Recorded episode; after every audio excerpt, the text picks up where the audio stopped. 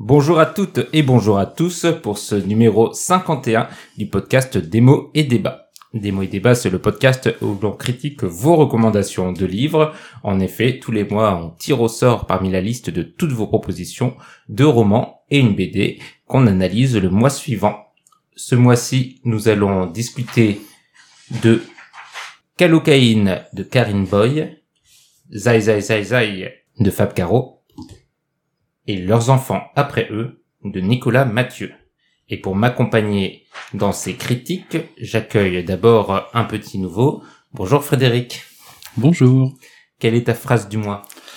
Euh, Ma phrase du mois, c'est euh, Les pompiers sont en feu dans la nef des fous, ils ont changé de Dieu pour qu'on reste à genoux. Oh c'est de qui? C'est de Richard Desjardins, qui est auteur, euh, compositeur, interprète québécois, euh, qui écrit des textes magnifiques, des chansons magnifiques et qui est assez engagé pour l'environnement, la défense de la forêt boréale, qui qui aime bien faire chier le ministère de l'environnement québécois. Et c'est toujours un, truc bien à faire. mais il écrit surtout des très très pas beaux textes. québécois. Mais non, globalement, globalement. Et j'accueille une revenante déjà. Bonjour Cyrielle. Bonjour. Et quelle est ta phrase du mois? Alors ma phrase du mois est un peu moins euh, poétique. Euh, L'EPS a perdu son âme pour un plat de lentilles de Jean-Christophe Cambadélis. Euh, c'était cette semaine. Mais bon, c'est bien imagé aussi. Et finalement, j'ai trouvé que c'était la plus sympa de l'ensemble des tirs de balles qu'on a pu voir euh, ces derniers temps. C'est un grand poète, hein, Cambadélis. Hein. Il a sorti un livre de d'aphorismes, donc c'est vous dire à quel point c'est un grand poète. Et, euh, et, moi, je vais rester un peu dans, dans ce sujet, euh, bien que avec peut-être un peu plus de recul, puisque c'est une phrase de Léon Blum que j'ai choisie euh, ce mois-ci. Toute société qui prétend assurer aux hommes la liberté doit commencer par leur garantir l'existence. On va passer maintenant aux critiques de livres, après un petit jingle. 800 pages de trompe. C'est si bon. 15 chapitres pourris c'est extra, c'est extra,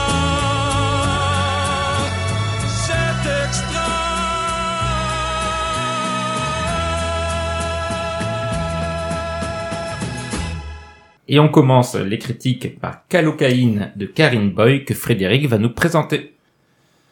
Donc Calocaïne de Karin Boy, qui est aussi sous-titré roman du 21e siècle. Donc c'est un roman suédois qui paraît en, 1940. Euh, Karin Boyle, c'est donc une romancière et poétesse qui est très reconnue en Suède, qui naît en 1900, donc au tout début du siècle, qui est plutôt euh, féministe, progressiste, internationaliste et pacifiste. Euh, voilà, quelqu'un d'éminemment sympathique, euh, a priori. En, en, 28, elle fait un voyage en URSS. En 32, elle fait un séjour à Berlin euh, pour suivre une psychanalyse qui apparemment a plutôt raté, mais pour régler ses, ses trois ans de mariage qui ont fini par un divorce.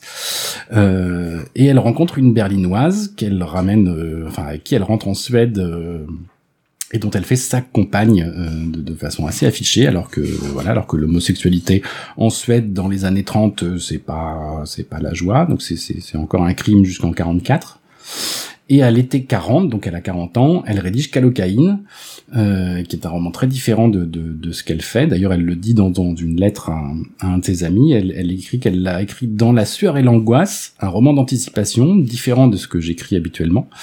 Il y est question de l'état du monde dans le prochain siècle, livré à de grands états totalitaires luttant pour l'hégémonie planétaire et exerçant un contrôle absolu sur leur population.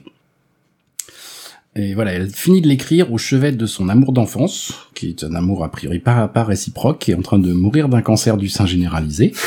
Joyeux, tout et voilà, et bah du coup elle se suicide en avril 1941. Voilà, donc on, peut s'attendre euh, à, bien rigoler à la lecture de Calocaïne. Euh, a priori, voilà, faut reconnaître que non plus que c'est pas une époque super gay non plus, donc euh, voilà, assez propice, propice à, à l'écriture de de, de ce qu'elle appelle elle-même donc un roman d'anticipation, bien plus qu'une utopie. C'est même euh, c'est même qualifié de, enfin classé parmi les quatre grandes dystopies. Donc les, dystopies, c'est voilà le contraire de de l'utopie, euh, des, des romans qui, qui décrivent plutôt des, des états totalitaires et et, et, des situations et des, des sociétés euh, assez abominables. Donc euh, voilà, j'ai appris, j'invente pas grand chose dans, dans cette présentation. C'est à la fin des repères biobibliographiques dans, dans l'édition que j'avais au Mouton électrique, qui est un très bon éditeur de science-fiction et qui a une très bonne petite euh, notice biobibliographique à la fin. voilà, donc c'est classé parmi les grandes dystopies comme comme le meilleur des mondes de Huxley, 1984 de George Orwell et nous de Evgeny Zamyatin.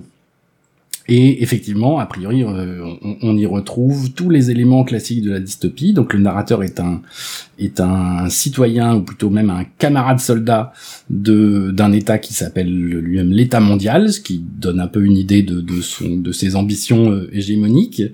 Euh, apparemment, il est en guerre plus ou moins incessante avec, euh, avec voisin. ses voisins, avec l'État voisin. Qui, voilà, et, et le, la propagande précise que les, les, voisins ne descendent pas des mêmes singes que nous, donc c'est pas tout à fait des humains non plus. Mais bon, on sait pas trop, en tout cas au début, si c'est juste de la propagande qui maintient les gens dans un état dans un état de, de, de qui vive et de et dans et d'embrigadement généralisé puisqu'ils ont tous euh, voilà ils ont tous un espèce de service militaire à faire le soir euh, comme travail euh, après leur travail obligatoire leur, leur vrai métier ils, ils, vivent dans des abris souterrains, euh, voilà, pour se protéger des, des, bombardements dans des villes qui ont l'air de, d'être spécifiques à une, une activité. Donc ici, ça se passe dans la ville de la chimie numéro 4. Et voilà, et bien sûr, la peur des traîtres euh, infiltrés dans la société est quasi constante. La surveillance de tous par tous est généralisée, voilà, comme dans une, une bonne dystopie. Euh, la population globalement n'a plus aucune intimité. Il y a des micros et des caméras de l'État mondial jusque dans la chambre à coucher. Et le narrateur, euh, donc c'est Léo Cal, qui est un très bon petit euh, petit soldat, un très bon petit camarade soldat de l'État. Apparemment, il adhère totalement à, à la propagande de, de l'État. Il, s'y sent euh, assez bien. Par contre, il est assez mal à l'aise avec sa femme euh, Linda. Euh, globalement, il entretient pas mal de jalousie, des doutes sur son sur son couple. Ils ont trois enfants. il la soupçonne notamment, mais ça a l'air un peu plus compliqué que ça, mais il la soupçonne notamment d'être amoureuse ou d'avoir une liaison avec son chef à lui euh, et Doritsen, qui travaille, qui est chimiste aussi, qui travaille avec lui, qui est son chef direct. Euh, voilà, d'autant que euh, Léocal est chimiste, donc il a un peu moins de 40 ans, et il a mis au point un sérum de vérité. Donc c'est la calocaïne du titre, euh, donc il le décrit dans, dans les premières pages, il le décrit lui-même euh, un peu un peu comme comme comme de l'alcool en fait, qui n'existe plus dans l'état mondial, qui, qui a qui a résolu ces, ces problèmes-là. Personne n'a besoin d'alcool maintenant dans le, magnifique état mondial. Euh, donc avec un peu le même effet désinhibant quand on l'injecte à quelqu'un, euh, donc sans la gueule de bois ni l'amnésie, mais qui permettent de se mettre à dire la vérité spontanément en répondant aux questions. Donc euh, voilà à peu près comme quand on a comme en fin de soirée, quand on a bien picolé, qu'on se dit qu'on se met à dire à tout le monde qu'on les aime euh, ou au contraire qui, qui, sont très moches, ou les politiques. et, voilà, donc sans, sans, la gueule de bois le lendemain, sans l'amnésie, mais le, le, narrateur insiste beaucoup sur le, la honte qu'on éprouve euh, après. Euh, après s'être confessé. Euh... Surtout dans une société où ils ont absolument pas l'habitude de dire ce genre de choses. Et ils mhm. ont d'autant plus honte qu'ils non seulement ils, ils savent qu'ils disent des choses interdites par la loi, mais qu'en plus même pour eux-mêmes, souvent ils savaient même c'était même peut-être pas exprimé à eux-mêmes leurs pensées en fait. Et il y a quelque chose de l'intime qui est révélé, euh, d'où la honte d'autant plus forte. Tout à fait. On, suppose que, que, que c'est ça. Et effectivement, ils ont tous pris l'habitude de, euh, de, de ne pas exprimer, de cacher, euh, de cacher leur, leur, leur, pensée intime, étant donné le, le, le, possible traître qui, qui traîne partout et la possibilité d'être dénoncé par, euh, y compris sa femme, euh, ses enfants, ses chefs, tous ses proches. Donc évidemment, c'est un outil euh, assez fantastique pour un État totalitaire, puisque ça permet effectivement de révéler les traîtres et de pouvoir euh, pousser les gens à dire ce qu'ils pensent exactement. Et donc personne, plus personne ne peut garder secret même ses pensées les plus intimes, pour peu qu'on lui demande sous l'effet de la, de calocaïne. Donc le, roman explore un peu ses implications dans, dans cette société euh, dystopique totalitaire de, de, l'arrivée de, de ce sérum de vérité, mais ça suit aussi surtout les atermoiements intimes et personnels du, du de Léocal, le, le narrateur, vis-à-vis notamment de sa femme et de son et de son chef. Voilà, le, le, cadre vraiment est dystopique, mais il y a un, gros, enfin je l'ai perçu comme tel en tout cas, un, gros volet euh, intime et atermoiement et, trouble personnel du, du narrateur. Est-ce que ça t'a plu? Globalement, oui. Euh, globalement, oui. C'est effectivement c'est un, un- une dystopie euh, qui, a l'air assez classique. On a tous en tête ce que quoi doit ressembler une dystopie, donc c'est le cas. On peut trouver ça du coup un peu moins original maintenant, mais euh, les, les récents événements en Ukraine et ce qu'on sait de la société russe ou chinoise, euh, voilà, rentrent en résonance euh, quand même de façon assez, euh, euh, parfois assez amusante. Euh, voilà, je pense euh, une tirade au début où le, le narrateur explique à quel point pour être un chef respecté, il faut faire peur. Il conçoit pas qu'on puisse être un chef autrement que en, inspirant de la peur, et ça lui paraît tout à fait normal et tout à fait normal et logique.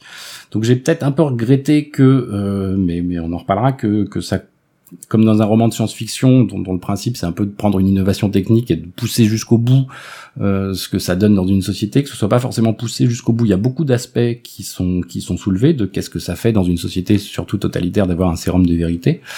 Euh, mais voilà, j'ai trouvé ça parfois euh, un, un peu survolé et je me suis aperçu au bout d'un moment que le sujet principal du roman, c'est peut-être pas tant la dystopie qui, qui donne un cadre, en tout cas surtout si on le lit avec le, le- un regard au 21e siècle, que que les le, le- la dépression, le, le doute, les angoisses du, du narrateur et ses problèmes de couple et ses problèmes de relation et de et de de- de- d'incommunicabilité euh, et de manque de confiance principalement euh, euh, avec ses avec sa femme notamment et l'ensemble de, de, de, de ses semblables.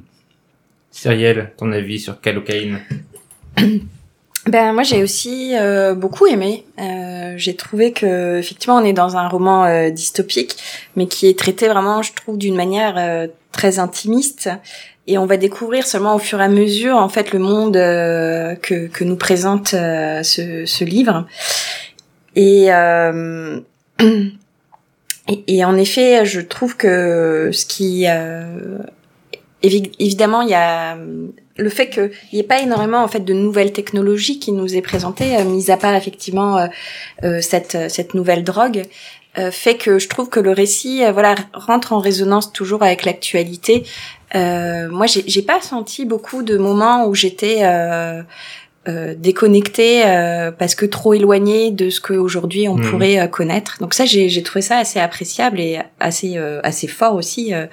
Et je pense que c'est lié justement à par le fait qu'on est effectivement dans l'histoire euh, de ce personnage principal euh, qui est Léocal et, euh, et qu'on découvre ses méandres à lui de, sa pensée et, j'ai trouvé ça enfin personnellement assez émouvant parce qu'aussi au, au début euh, les voilà comme tu le disais les, les sentiments sont clairement une faiblesse on cache tout. Euh, c'est même pas les pensées les plus intimes en fait hein, c'est vraiment euh, tout euh, toute émotion euh, et euh, est quasiment cachée. Et puis au fur et à mesure on on trouve euh, je trouve dans, dans, dans le livre euh, la force de ces sentiments. Et moi ça m'a touchée.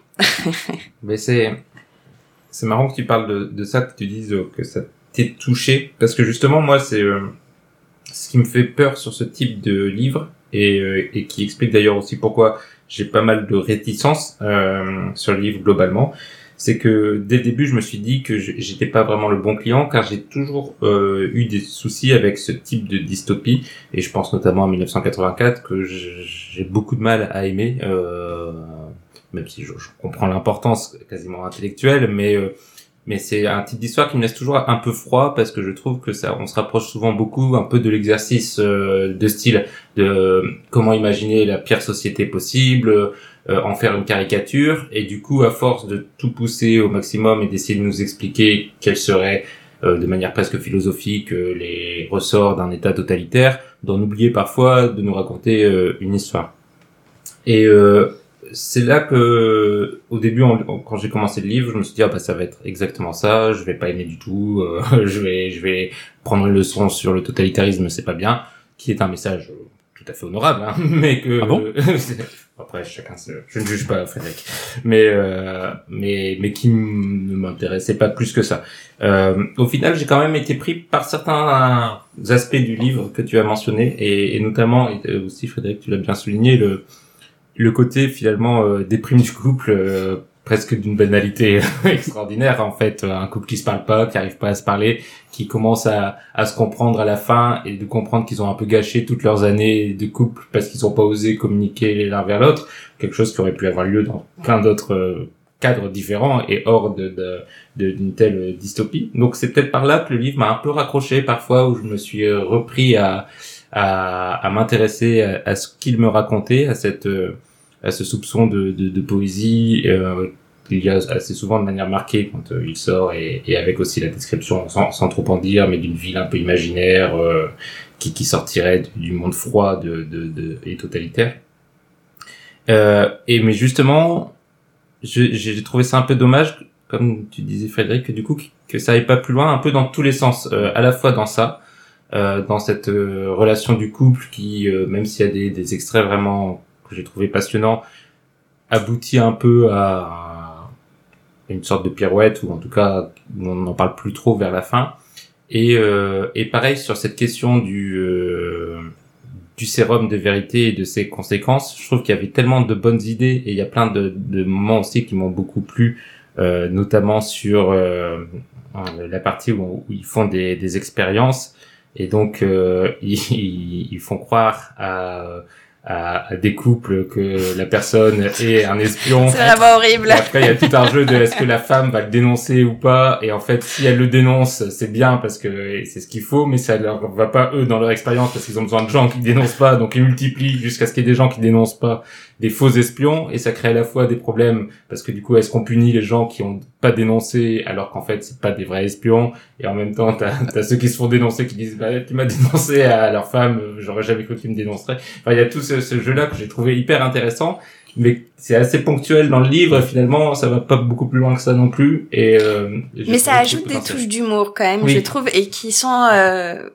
Enfin, je trouve que cette, un peu cette légèreté à certains moments, je trouve assez appréciable à la lecture et que bah voilà parce qu'on est quand même euh, dans, dans un monde, euh, ben, c'est pas la joie. Et, et j'ai, moi j'ai, j'ai trouvé ça appréciable euh, justement d'avoir un peu ces petites touches de, de fantaisie et de qui, qui refaisait un peu descendre quand même. euh, C'est vrai. Pour le coup, ça fait un peu sourire, mais c'est pas traité sur un mode vraiment humoristique Mm. et, et comique. Ça aurait pu l'être un peu plus. On a l'impression Mhm. que c'est c'est c'est nous qui voyons l'humour dans la situation, mais que l'auteur, en tout cas le le, le- texte tel qu'il est écrit, le présente de façon assez assez sérieuse quand même. Euh, Il n'y a pas une petite touche de de, de recul, d'ironie, euh, d'humour qui pourrait y avoir là-dessus. Moi, j'ai bien adoré un passage, mais c'est c'est juste une, une page aussi où, où son chef assez tôt l'explique à, à, à Cal, euh, c'est super cette euh, cette invention, mais le problème c'est que s'ils se mettent à dire la vérité, euh, parfois comment on fait des procès politiques, en gros, euh, Oui. parfois on, on, a, on a envie de les condamner alors qu'ils ils sont pas coupables, et si on a la preuve qu'ils sont pas coupables, ben eh, tu te rends pas compte que que ça va poser des problèmes pour les condamner. Mais pareil, ça c'est je trouve l'idée super marrante et ça permet de de- d'explorer les toutes les problèmes que ça pourrait poser même à une société totalitaire. Et il me semble que Enfin, voilà, apparemment Poutine a des petits problèmes avec la, la vérité euh, en ce moment aussi des fois quand il arrive à quand il arrive pas à la contrôler. Donc c'était un, un sujet intéressant. C'est voilà, c'est expédié un peu en, en une page. C'est un peu dommage. Après voilà, c'est pas le sujet du livre. C'est le livre que j'aurais aimé lire. C'est pas celui qu'elle a écrit. Euh, euh, soit. Mais alors peut-être que j'ai ressenti ça comme de, de la légèreté parce que euh, bon voilà le fond est, est quand même très paranoïaque. Du coup, on, Oui. re- enfin moi je l'ai ressenti très fort euh, ce, ce monde de la délation et, et du coup c'est ces petites touches euh, peut-être tu vois dans le c'est, ah c'est bon il y a un peu d'humour c'est bon enfin un peu de fantaisie plutôt. Mais, mais je pense qu'elles y sont. Enfin, elles y sont dans le parce qu'il y a ce personnage donc de dont, dont tu as parlé euh, de son chef scientifique euh, qu'il soupçonne d'être l'amant de sa femme alors que pas du tout et qui a euh, on comprend très vite euh, qui est un peu sceptique sur le, système et la société. Et, et du coup derrière toutes les phrases qu'il prononce euh, le narrateur ne sait jamais s'il est sérieux ou pas. Et, euh, et du coup, tu, on traque un peu ces, euh, les, les- phrases pour essayer de voir s'il y a du second degré ou pas. Et en effet, quand tu relis la phrase, tu te dis peut-être qu'il se fout de sa gueule ouvertement. Et du coup, du coup, il y a peut-être euh, à chaque fois aussi ce petit côté, je pense, un peu pince sans rire dans la narration et dans la façon dont elle décrit les personnages qui peut s'assimiler à la légèreté, mais alors avec des gros guillemets, hein, on prévient les, auditeurs. Mais oui, je, je pense que... Oui, mais même tu vois ce couple où effectivement, enfin t'en t'en parlais, où le où euh, en fait la femme vient pour dire, euh, mais du coup mon mari veut plus me parler parce que je, parce que euh, du coup je l'ai dénoncé. Enfin dites-lui qu'il fait n'importe quoi. Enfin tu vois, J'avais bien raison de le dénoncer. c'était c'était. Il devrait m'aimer plus puisque oui. je l'ai dénoncé. Et, et du coup, bon voilà, tu, tu vois forcément que la, la, la scène est, euh, est, est complètement ubuesque et, euh, et loufoque euh, d'une certaine manière. Après, euh, bon, ça, ça reste quand même assez sérieux le reste du temps.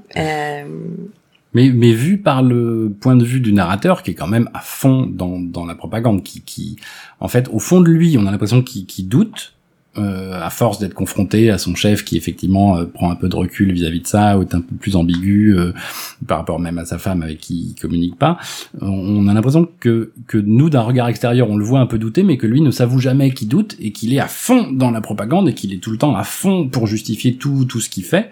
Donc il y a aussi un petit effet comique de, de voir le, le- le bon petit soldat qui fait de- qui, qui- qui participe à un truc abominable dont il souffre lui-même euh, atrocement euh, au travers de ses enfants notamment. voilà, euh, travers de ses mm. enfants, de, de sa femme, mais euh, voilà, il, il est jamais, euh, Mm. il, il se remet. Ce, qui- ce qui peut être intéressant, on pouvait aussi, euh, quand tu disais Mehdi, qu'on qu'on qu'on s'attend à des choses quand on va lire un, lire un, un livre dystopique, on pouvait s'attendre aussi à la transformation du héros qui devient résistant, qui Oui. euh, et non, c'est pas le cas. Enfin, jusqu'à 1984. voilà, Mm. ju- jusqu'à la fin du ou, ou dans Fahrenheit, jus- Sans trop en jusque dire. euh, voilà sans en dire mais pendant très très longtemps euh, il, reste euh, malgré ses doutes à, à fond imprégné de, de cette propagande et Et d'ailleurs, je trouve, et c'est un, un, un des autres reproches que je fais un peu à ce livre, c'est que j'ai du mal à comprendre en fait l'arc final, final, ou en tout cas la trajectoire de ce personnage euh, qui, euh, en effet, on comprend qu'il a des fissures qui se créent dans son système mental de représentation, fissures à la fois à cause de sa famille, à cause d'une erreur qu'il a faite ridicule, mais qui engendre toute euh, un- un- une succession de, problèmes et dans lequel il se, sent finalement rejeté de ce système qu'il adorait. Et euh, avec ce- cette histoire de sérum aussi qui lui fait découvrir un nouveau monde qu'il a du mal à comprendre et qu'il a du mal à appréhender, plus la guerre qui arrive et enfin tout un ensemble de facteurs qui font qu'il est en train de changer, qu'il est dans une période de changement qui le pousse à, à remettre en cause certaines choses et à être attiré par des gens un peu bizarres qui euh, font des choses bizarres. Sauf que vers la fin, et, le début du livre aussi, qui, qui fonctionne euh, avec un, début in medias res où on est dans le futur, flashback pendant tout le livre, puis on revient à cette période du futur. Euh, moi, j'ai du, mal à comprendre en fait finalement euh, où est-ce qu'il en était, qu'est-ce qui s'était vraiment passé, pourquoi, et, euh, et du coup, ça m'a un peu euh, déstabilisé que qu'elle choisisse ça comme euh, comme fin parce que j'ai eu l'impression un peu d'une d'une facilité euh, de du coup il, il, affronte pas les le livre ne, ne semble pas dénouer totalement tous les nœuds qu'il a mis en place pendant tout le récit et je me suis senti un peu déboussolé par la fin. C'était peut-être le but recherché mais moi ça m'a un peu laissé de marbre Ouais, non, je vois ce que tu veux dire. Après, je suis pas tout à fait d'accord avec toi sur le fait. euh, en fait, le, pour moi, le, on va dire la, dès le début, en fait, c'est ce que tu disais. C'est un personnage qui est extrêmement contradictoire parce qu'on est vraiment dans ses pensées.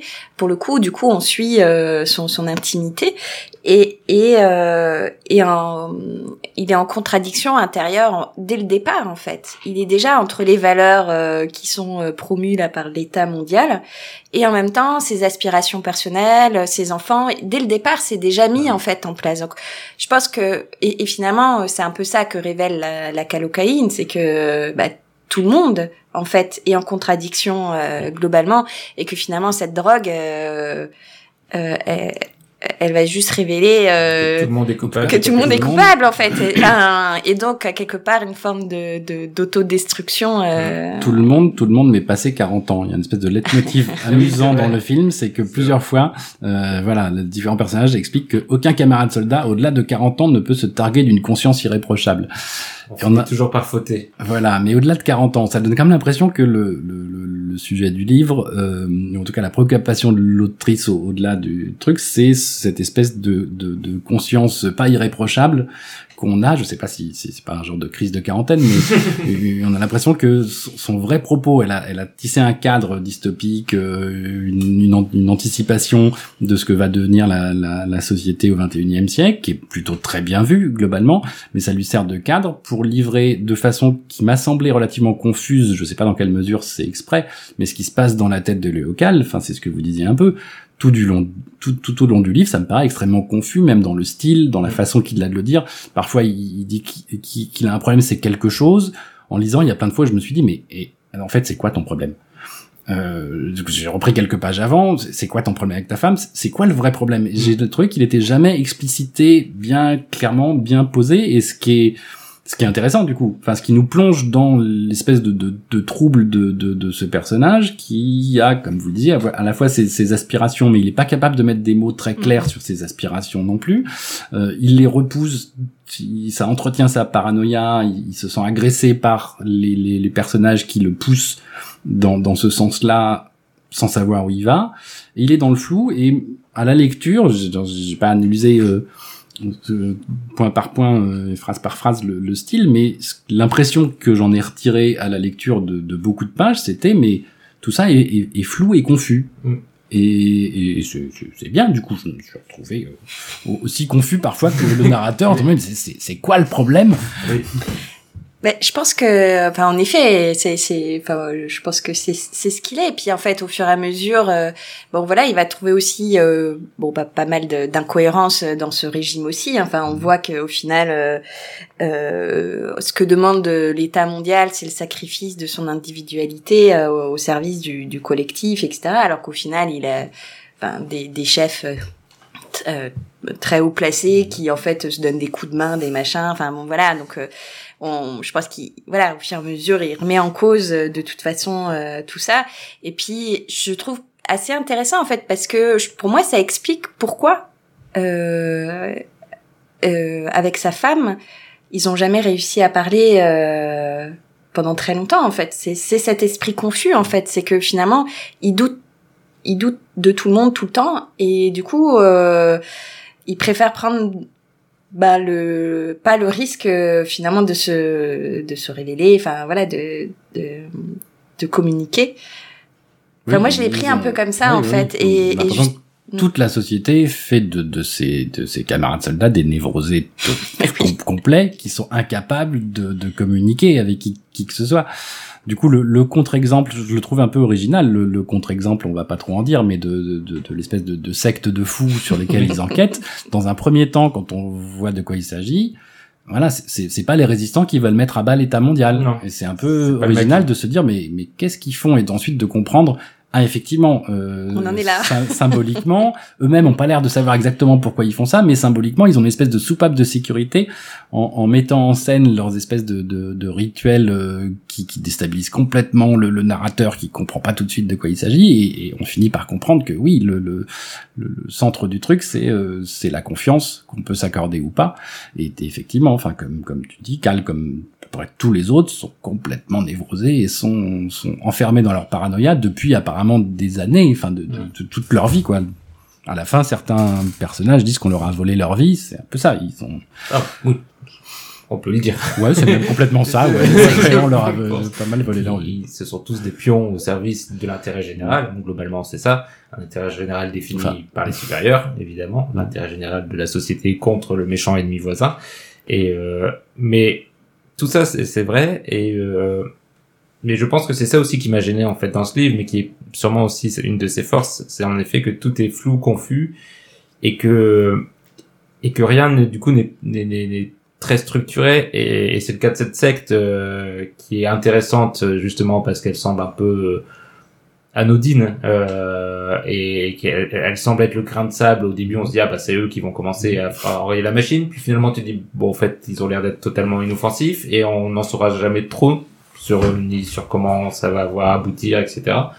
Et, euh, et ça fait partie de ces pistes que je trouve euh, intéressantes, mais moi il me, il me manque quand même un, je sais pas quoi. Mais- Là, là où je te rejoins, euh, c'est que tu, tu parlais de poésie à un moment.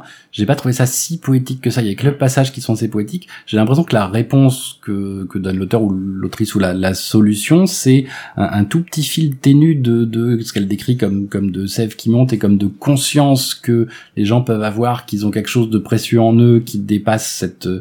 cette paranoïa, cette angoisse, mais c'est extrêmement ténu. Il m'a fallu plusieurs fois pour dire mais qu'est-ce que c'est exactement? Elle, elle, elle se raccroche à quelque chose qui redonne du sens à leur vie, qui est qui est, qui est minime, qui pour Mm. le coup est assez poétique parce que c'est euh, a- avoir fait un troisième enfant, c'est euh, apprécier tel ou tel rêve, euh, c'est c'est pas grand chose, mais ça a l'air d'être pour eux la seule source de, de rédemption et de et de salut et de poésie, Et d'éveil.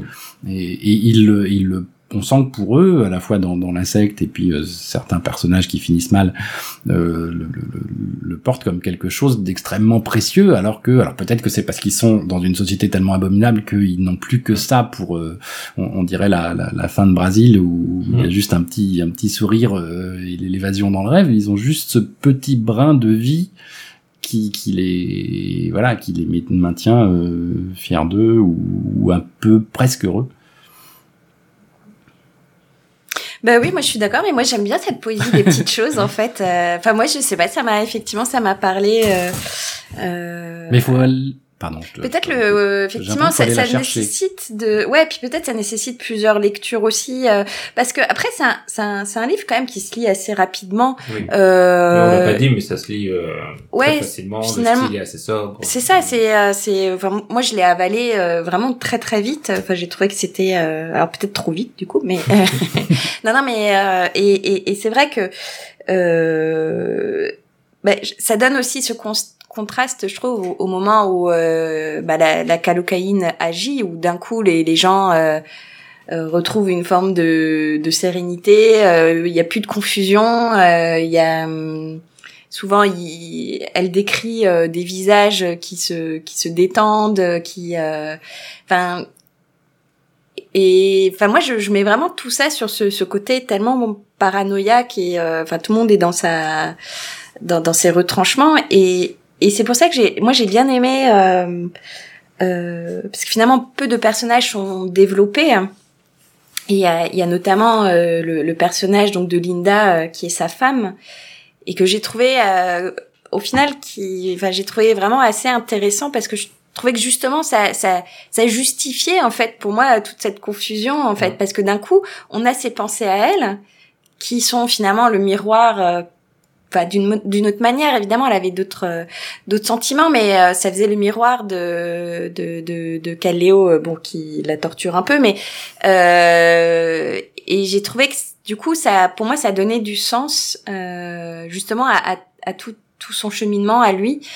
Et et, et, et ça donnait aussi euh, je trouvais un, un, personnage féminin qu'on qu'on voit assez peu finalement mais qui du coup d'un coup euh, je trouvais avait une belle euh, une belle présence il y, a, il y a une belle pirouette dans. Mm. On entend parler d'elle au début du roman, ensuite plus beaucoup, et puis tout d'un coup, ça redevient le, le, le personnage central. Il y, a, il y a une belle pirouette dans son. Dans, dans ses propos, dans la façon qu'elle a de, de lui de lui faire une espèce de, de cadeau inestimable en, en, en lui parlant un moment, sans, sans en dire trop. Je pense qu'on a fait le, le tour de Calocaïne, même si c'est difficile de, de donner une idée exacte de, de ce livre. Donc, euh, ma question euh, est la suivante. Est-ce que vous le conseillez à nos auditeurs Cyrielle, oui je le conseille Frédéric. Oui, oui, oui, effectivement, on l'a dit, ça se lit assez vite aussi, donc si, si on n'a pas lu 84, 1984 ou Le meilleur des mondes, on peut lire une dystopie Mm. classique rapidement, Oui. et voilà, c'est, pas, c'est pas inintéressant, euh, c'est, voilà, pas à mettre tout en haut de sa pile à lire, mais ça vaut le coup de le lire. ouais. Bah, comme Frédéric, oui, je le, je le recommande malgré les, les quelques réserves que j'ai évoquées. Et maintenant, Frédéric, tu vas nous donner une idée de la prose de Karine Boy avec un petit extrait. Eh bien, mon chef, n'êtes-vous pas heureux que nous ayons pu avoir le fin mot et savoir à quoi nous en tenir quant à cette fameuse secte? Je suppose qu'il est du devoir d'un loyal camarade soldat d'en être satisfait, répondit-il, non sans une ironie que je n'étais pas censé percevoir. Puis-je vous demander quelque chose à mon tour, camarade soldat Cal? Êtes-vous absolument certain, au fond de votre cœur, de ne pas leur envier leur ville du désert empoisonné Cette ville qui n'existe pas raillai-je avec force? Oui, sans l'ombre d'un doute. Avait-il perdu la tête? S'il s'agissait d'une blague, elle était assurément de très mauvais goût. Pourtant, la question qu'il m'avait posée devait me tourmenter longtemps encore, comme beaucoup de ce que disait Ricen me tourmentait, comme tout ce qui me tourmentait en cet homme ridicule, poli et rusé. De toutes mes forces, je refusais l'existence de cette ville du désert, non pas tant peut-être parce qu'elle était chimérique, que parce que je la trouvais repoussante, ou du moins repoussante et fascinante à la fois. Croire en l'existence d'une telle cité allait à l'encontre de ma raison, même si elle était en ruine, même si les dangers causés par les gaz et les bactéries de combat y pullulaient, même si les individus asociaux qui étaient, qui avaient trouvé refuge y vivaient en proie à la terreur et parfois succombaient à la mort qui rôdait. Et pourtant, une cité que la puissance de l'État n'atteignait pas, une zone exclue de la communion collectiviste. Qui pouvait dire ce qui faisait l'attrait d'un tel mirage La superstition souvent est séduisante, songeai-je avec dérision. C'est une malle secrète où chacun peut conserver ainsi que des joyaux de vagues tentations. Un timbre de voix féminine grave et troublant, l'émotion perceptible dans la remarque d'un homme, un instant jamais expérimenté de totale dévotion, le rêve abominable d'une confiance à accorder sans limite, l'espoir d'une soif enfin étanchée et d'un profond repos. Petite interlude de bonne humeur, puisqu'on va parler dans la partie BD de Zai Zai Zai de Fab Caro, même si je veux pas trop m'avancer sur la troisième œuvre. Euh, Zai Zai Zai, c'est la BD qui a révélé Fab Caro. C'est donc un véritable événement, un, des gros succès de librairie des dernières années. Je pense que c'est encore un livre qui se vend par kilotonne, notamment au moment des fêtes. Si vous n'avez jamais lu Fab Caro, il est quand même fort probable que vous en ayez soit entendu parler, soit que vous l'ayez vu passer lors euh, d'un anniversaire ou d'un Noël. En tout cas, c'est l'un des, auteurs les plus prolifiques de ces dernières années qui s'essaie à différents euh, types d'œuvres, puisqu'après la BD, il a notamment euh, commencé à percer dans, le roman, avec par exemple le discours dont on a parlé dans le podcast. Mais là, on reparle donc de son œuvre phare et, et originale qui vient d'être adaptée au cinéma, Zai Zai Zai Zai. Et de quoi ça parle? Zai Zai Zai Zai. C'est tout simple, c'est l'histoire d'un homme qui a oublié sa carte de fidélité au magasin et qui, donc, de manière tout à fait logique, est dans une fuite permanente chassé par la société qui essaye de reprendre ce dangereux criminel. Donc on comprend immédiatement avec un tel pitch qu'on est plutôt dans de l'humour absurde, avec un style assez particulier, puisque finalement c'est un style qui nous ramène euh, au grand classique de la BD d'humour franco-belge, puisqu'on peut dire qu'on a une page, un gag, avec quelques exceptions, mais globalement on est dans ce rythme-là, mais qui suit quand même un fil rouge, une, histoire, entre guillemets, celle de ce, pauvre jeune homme euh, qui, doit fuir euh, face à notamment à la police. Et si ce livre a, cette BD a tant marché, c'est parce qu'il y a un style Fab Caro, une patte euh, bien particulière dans la façon dont il décrit euh, ses scènes, ses personnages. Euh, c'est très difficile évidemment à décrire puisque pour lui, comme pour toute euh, explication de l'humour, ça tombe forcément à plat. Mais disons qu'il utilise un peu les les petits attendus, les petits habitudes de, de, notre société pour les, les caricaturer euh, les mettre dans des circonstances euh, un peu différentes avec des légers décalages, notamment dans les dialogues et les relations entre les personnages et des répliques qui sont pas toujours exactement à l'endroit où on les attend et donc forcément ça crée du rire et ça crée euh, quelque chose de, de, de, cocasse. Je pense que cocasse c'est le mot.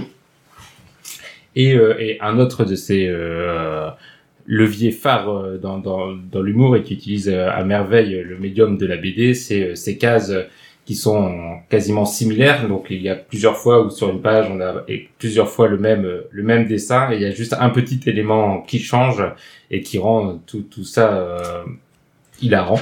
Donc euh, je vais quand même euh, vous demander vous si ça vous a touché, si ça vous a fait rire, zai zai zai zai. à la fois l'humour brut, mais aussi est-ce que pour vous euh, l'histoire a eu euh, de l'intérêt? Cyrielle, peut-être d'abord? Euh, oui, euh, bah effectivement, comme tu le disais, euh, l'humour est quand même bien barré. Euh, c'est, on se détend.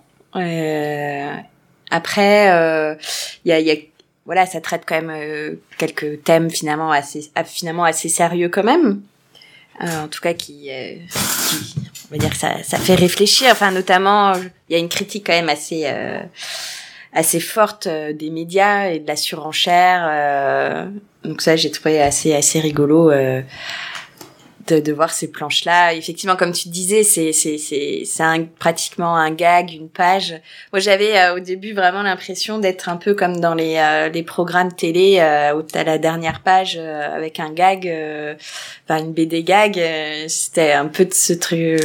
un peu ce sentiment-là. Après, il y a quand même un fil rouge qui qui nous emmène vers un un road movie. Oui, on peut dire ça. Frédéric, Euh, tu bah, oui. connaissais déjà toi. hein Oui, je l'avais déjà lu, donc je l'ai, je l'ai relu pour pour le podcast. Donc euh, la, la deuxième lecture est pas forcément la même que la première. Il y a plus l'effet de surprise euh, de la première fois. Ça fonctionne toujours à la deuxième lecture. À la première, c'est, c'est- enfin, ça, ça fonctionne formidablement bien pour peu qu'on soit euh, un peu sensible à l'humour absurde. Euh, euh, voilà, on, on rit franchement, ce qui arrive pas si souvent avec une BD. Enfin, on, on rit vraiment aux éclats. Euh, donc c'est voilà, c'est très très fort. À la deuxième lecture, ça s'émousse un petit peu, euh, mais ça reste quand même très très drôle, euh, super efficace. Euh, euh, Cyrielle, tu parlais des, des, des, des journalistes, enfin tout le monde en prend pour son grade aussi, tout le monde Oui, a son ça. droit à son petit décalage et à la mise en évidence de, du ridicule de, de, de Notamment les auteurs de BD qui sont le- les auteurs de BD, euh, les flics, les journalistes, mais les gauchistes aussi. Euh, à peu près tout le monde en prend pour son pour son grade. Donc oui, ça ça fonctionne très bien. On, on, on rit vraiment. ça marche. Et ce qui est, je trouve, assez fort, parce que c'est, on l'a pas dit, mais c'est assez court et ça se dit évidemment extrêmement vite, hein, un trajet de métro, euh, une soirée euh, tranquillement dans le canapé et c'est fini. Et euh, ce que je trouve assez intelligent de sa part, c'est que il varie quand même les types d'humour assez vite d'une page à l'autre. Il y a globalement une patte commune, mais ça peut être un dialogue bien senti sur une page. Et, ouais, et celle d'après, ça va vraiment être son- un gag de situation pure. Ou une euh, touche de... euh, voilà. une touche d'absurde ou une critique de la société, enfin, toujours avec critique pas au, au sens fort hein, du terme, toujours des petits aspects de la société, mais toujours un truc assez différent qui fait que ça, cette variation de la façon de nous faire rire euh, participe de manière très forte, je trouve, à l'intérêt euh, de l'œuvre, parce que ça aurait pu lasser si on avait eu le, quelque chose d'assez monocorde avec la- le même style à chaque page. Là, la variation est assez euh, intelligente pour nous, nous prendre vraiment tout le tout l'album jusqu'à ce qu'on se dise même peut-être que c'est un poil court, peut-être euh, ou que, que ça le laisse un peu sur la fin, je sais pas, mais euh, en tout cas c'est c'est c'est dense. C'est vrai que sur l'histoire, c'est difficile entre guillemets de réagir en fait parce que euh, C'est un prétexte. ouais, c'est ça, c'est un prétexte. Euh, le dessin euh, permet aussi ça. Enfin voilà, on, on comment dire, euh, on n'a pas des beaux paysages, euh, voilà, donc c'est ça, ça va très vite en fait. Euh, Un dessin monochrome d'ailleurs. ouais, c'est ça, on orangeâtre. Ouais, c'est ça. Euh, et c'est moi qui aime beaucoup en lisant une BD, souvent euh, passer du temps à regarder euh, chaque planche, etc. Là, c'est vrai qu'on a un peu un côté, euh, on avale euh, la BD euh, très très très vite en fait, parce qu'en fait, on est, on veut, on veut le prochain gag en fait. Euh, Qui est un peu un côté comme ça. Je trouve que l'édition est assez jolie, euh, parce que même si effectivement on n'a pas de couleur. Euh, euh, il y a un peu ce bon là il fait un peu nuit un peu ce jaune ocre euh, euh, euh, je, trouve l'édition assez, assez assez jolie. Les, les personnages sont pas toujours tous extrêmement expressifs. Non, c'est très sont- minimaliste, voilà, hein. ils, sont, ils sont réduits à- au, au minimum, mais cer- certains ont des tronches de l'emploi euh, qui, qui, qui rendent bien. Effectivement, comme tu le disais, Mehdi, il, euh, il- voilà, la- le, le, le, le procédé de base, c'est d'avoir à peu près la même vignette partout, mais il sait effectivement prendre le contre-pied de temps en temps et, passer à quelque chose de complètement différent.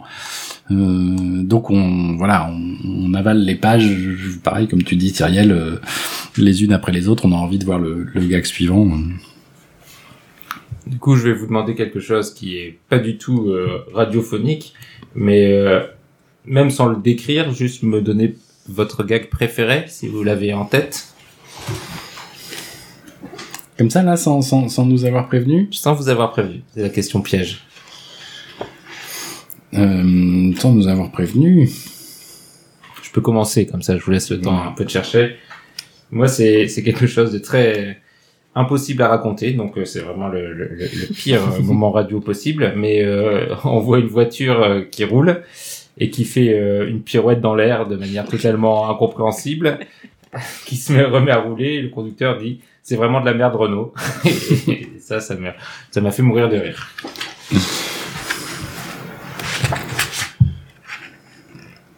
Bah, moi, c'est peut-être la, la chute au final, parce qu'effectivement, il n'y a pas forcément d'histoire, mais, euh, mais mais la chute donne sa, raison d'être au, au titre, Au titre. au titre du roman, et je les voyais vraiment pas vu venir.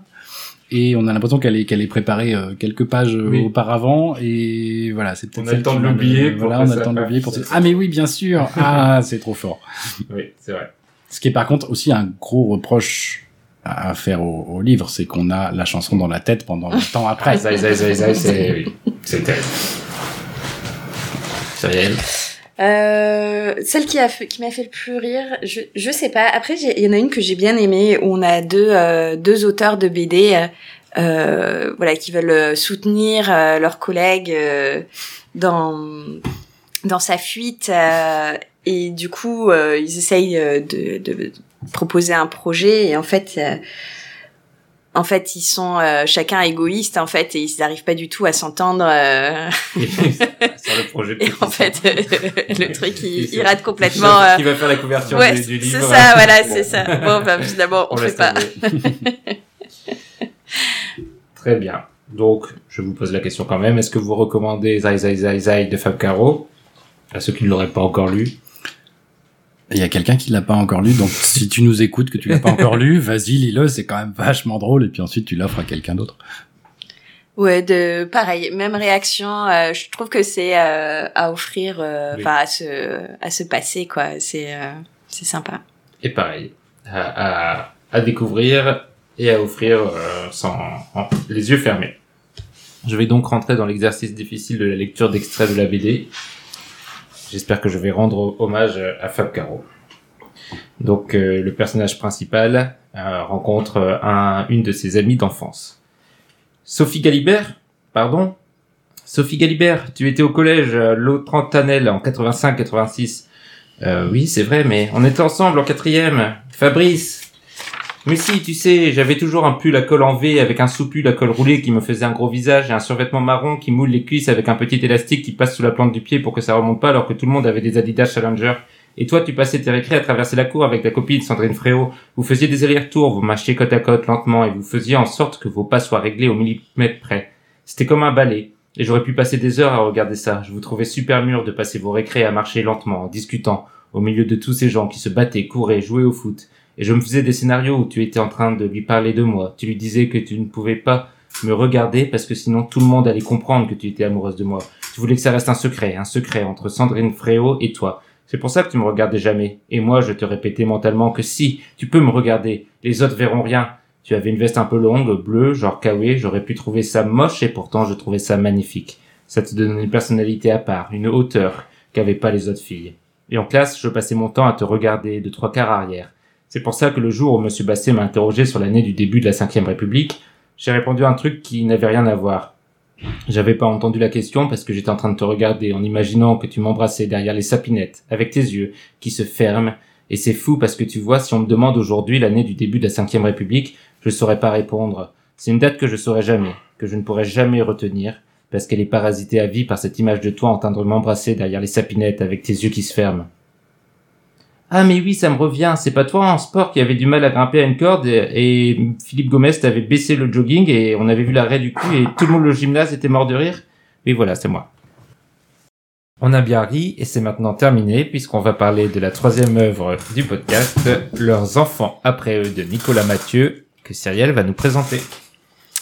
Alors, Leurs enfants après eux, donc, est un roman de Nicolas Mathieu qui est paru en 2018 aux éditions Actes Sud. Euh, il s'agit du deuxième roman de l'auteur qui a notamment été récompensé par le, prix Goncourt de 2018. Donc l'histoire se déroule à Élange, qui est une ville imaginaire que l'on situe quelque part dans l'est de la France et où l'on va suivre l'évolution de plusieurs adolescents dans les années 90. Euh, ces ados, c'est en particulier Anthony, Assine et Steph, qui s'ennuient ferme dans cette ville qui semble relativement morne, paumée, désindustrialisée, où le taux de chômage est élevé, et puis surtout l'été, il fait super chaud, mais il n'y a pas la mer, mais il y a quand même un petit lac. Euh, bref, euh, c'est pas la, c'est pas la joie. Donc on va les suivre à plusieurs périodes de leur vie qui sont euh, divisées en chapitres dans le livre. Donc on démarre en 1992, puis 1994, 96 et 98. On partagera avec eux leurs questionnements sur la vie, leur amour, leur ennui, leurs relations familiales. Cela traitera également euh, de la drogue, de l'alcoolisme, euh, de la discrimination, de l'usure de la vie, et puis, est-ce que je vous l'ai dit, mais également de l'ennui. Euh, vous l'aurez compris, on est dans un roman social où il y a un thème fort sur la jeunesse et ses perspectives, et plus globalement sur la lutte des classes. Surtout sur ces absences de perspective. Plutôt sur l'absence de perspective.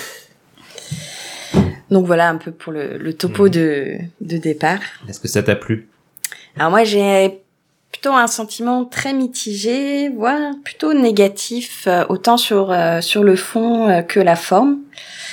Euh, j'ai trouvé certains passages assez euh, assez chouettes, euh, donc notamment sur la difficulté de trouver son chemin dans la vie, dans la société, une société qui nous façonne, des, des passages assez bien écrits, mais c'est euh, c'est dilué, émietté euh, pour moi dans plus de 500 pages, euh, où franchement je me suis plutôt ennuyée personnellement. Euh, j'ai trouvé qu'il y avait beaucoup de descriptions assez interminables où on connaît mais tout le quartier, euh, la voisine, euh, à la boulangerie, on sait tous les pains qu'il y a. Euh, voilà, j'ai trouvé que c'était euh, parfois euh, euh, long et moi ça me perdait en tout cas dans, dans l'histoire. Et euh, peut-être, euh, euh, on en reparlera peut-être euh, après, euh, le, le moi des reproches euh, principales, c'est que j'ai trouvé que finalement, malgré toute cette description, j'ai pas eu l'impression moi de connaître euh, ces personnages principaux. Donc les, on va dire, euh, il y, a, il y a pas mal de personnages, mais il y en a trois principalement. Euh, et, et ça, je trouve c'est assez assez dommage. Euh, on passe tout le temps de leur histoire à des critiques de la société et, et, et j'arrivais pas en fait à lier vraiment les deux. Euh, j'ai j'ai pas réussi en tout cas à faire cette démarche là et hum, et, et j'ai j'ai ouais les personnages j'ai pas réussi en tout cas à, à les comprendre et à être euh, Prise par le récit. donc, euh, voilà peut-être pour euh, pour démarrer. Frédéric Euh, bah effectivement, quand j'ai eu les premières in- informations sur sur le livre, j'ai réalisé que ça allait être du réalisme social et une histoire d'adolescent. Alors le réalisme social, je suis pas client des masses parce que sans doute que j'ai pas de cœur, mais les Ken Loach- j'ai arrêté parce qu'en fait je mets trois semaines à m'en remettre, donc je me suis dit ah, je bah, vais Donc plus. ça veut dire que tu as un cœur. Bah peut-être. doute. donc, Ah, donc, donc on me les brise régulièrement avec le réalisme social. Donc j'ai beaucoup de mal. Je m'étais dit bon non j'arrête. Les histoires d'ados, euh, comment dire, ça intéresse qui euh, fondamentalement les histoires d'ados. Quand t'es ado, tu tu lis pas une histoire d'ado, tu vas pas voir un film Non. sur les ados, ça t'intéresse pas. Quand t'es adulte, ça va, c'est passé. C'était une période pénible. on est tous passés par là. C'est fini. Je vois pas quelle nostalgie on peut avoir, quel intérêt on peut avoir à, à parler d'ados. Donc je voilà, j'ai commencé à lire vraiment à reculons. Et puis finalement, euh, bah finalement, bah comme tu l'as dit, Cyrielle, c'est euh, non. non. J'ai cru qu'il allait avoir un twist. Ouais, bah non, clair. non, non, non, j'aurais- dire, non, mais en fait, Voilà. j'ai adoré. Non, pas du tout. Non, j'aurais bien aimé, exactement comme tu le dis, Cyrielle, j'aurais bien aimé m'attacher à ces personnages. Et en fait, effectivement, ça parle d'adolescence, qui caractérise l'adolescence, tu l'as dit, Cyrielle. Principalement, c'est l'ennui. Et, et l'auteur est très bon pour te communiquer l'ennui. On s'ennuie bien longtemps. Plein de fois, on s'ennuie beaucoup. Euh, et, et voilà. Et Le, le problème, c'est qu'effectivement, alors voilà, c'est peut-être que, mon, cœur trop brisé par les Ken Loach n'était plus capable d'avoir de l'empathie pour les, les personnages, mais j'ai eu ni ni sympathie ni antipathie pour les personnages. Juste, ils m'ont grosso modo ennuyé la plupart du temps. Euh, parce que c'était c'était assez long et pour le, le le réalisme social pour le coup il y a et j'avais un peu envie de faire un espèce de, de bingo du réalisme social euh, Cyrielle tu disais avec beaucoup de mensuétude que que il traitait les sujets de l'alcoolisme etc je sais pas s'ils sont vraiment Mm. traités les sujets ils sont là Ça pour aborde, ouais. voilà, ils sont là pour montrer que bah ils sont là. là. quand on est dans cette région désindustrialisée, en déshérence, euh, ils sont là. Donc il y a effectivement la drogue, euh, check, il y a les parents séparés, c'est bon. Il y a qui arrive à s'en sortir, mais qui va replonger, bingo. Euh, voilà, il y a un peu l'impression que on, a voilà, on a tous les éléments pour pour le réalisme social. Alors voilà, ça aurait pu être intéressant, ça n'a pas eu euh, énormément de d'effets sur moi. Euh, voilà, il y a quelques quelques formules euh, que je trouvais effectivement bien trouvées, bien écrites, bien bien troussées.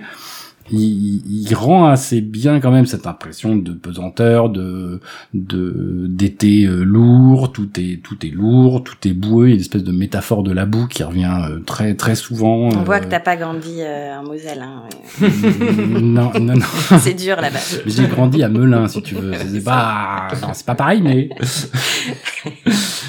Mais je dis ça parce que justement, moi, j'ai j'étais alors euh, je suis pas tout à fait du même âge mais justement je, je me suis dit tiens il y a quand même euh, voilà Oui, j'ai grandi dans les années 90 euh, dans l'est Dans ce euh, bah, tu vois dans, dans un quartier aussi enfin voilà donc je me suis dit qu'il allait y avoir Mm. plein de plein d'accroches ouais Mm.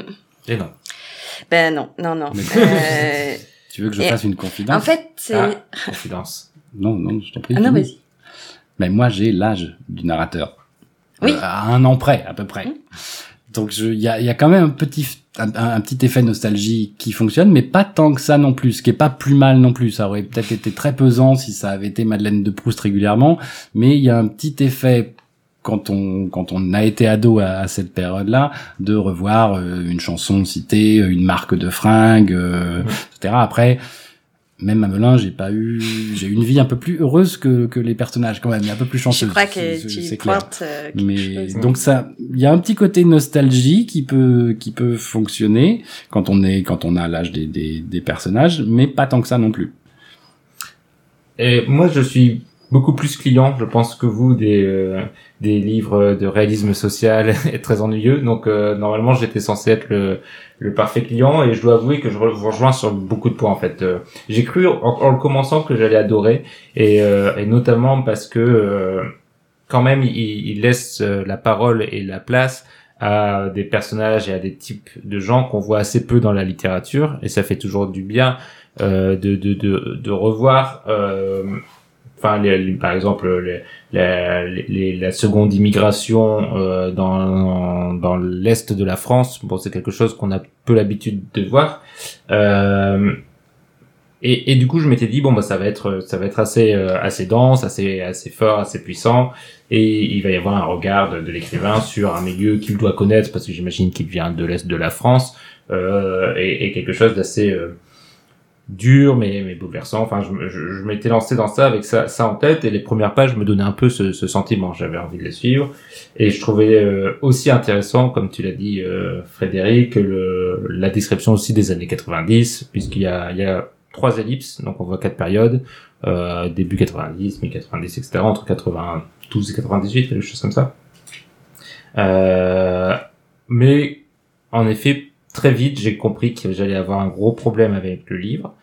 C'est que euh, j'ai l'impression parfois que, et, et- et c'est très marqué, euh, tout d'un coup, il se lance dans euh, de la sociologie pour les nuls, en fait. Ouais. Euh, on est dans une histoire, et puis il va nous parler d'un personnage secondaire et nous faire le portrait robot de la ménagère de moins de 50 ans euh, dans telle ville. Donc, euh, hop, elle va voir si comme problème, ça, ça, ça, ça, ça, et ça va être une longue description où on comprend qu'il veut insérer au forceps un peu un commentaire social. Et après, il repart sur son récit et il va nous refaire ça plein de fois en fait. Et du coup, ça dilue totalement le, récit. Et je trouve qu'il n'arrive pas à trouver l'équilibre entre le, point de vue du sociologue qui veut nous faire euh, le, le récit d'une génération à un instant T et d'une classe sociale à un instant T, et euh, le romancier qui veut faire vivre ses personnages.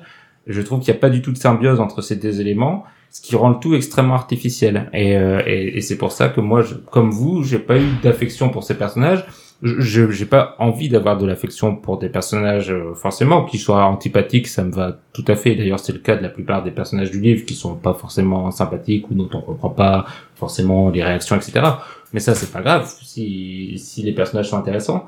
Mais je les trouve vidés par justement le ce qu'il veut en faire, ce qu'il veut absolument nous faire dire. On a l'impression de, de pas de lire une histoire, mais de nous lire euh, la société de l'Est de la France vue par Nicolas Mathieu, euh, les tenants et aboutissants, et qu'au bout des 500 pages, on aura, bon, on aura bien compris ce qui se passe là-bas, et puis on sera bien content. Et ça, ça m'a vraiment dérangé de la première, non, du début, de la moitié du début du livre jusqu'à la fin.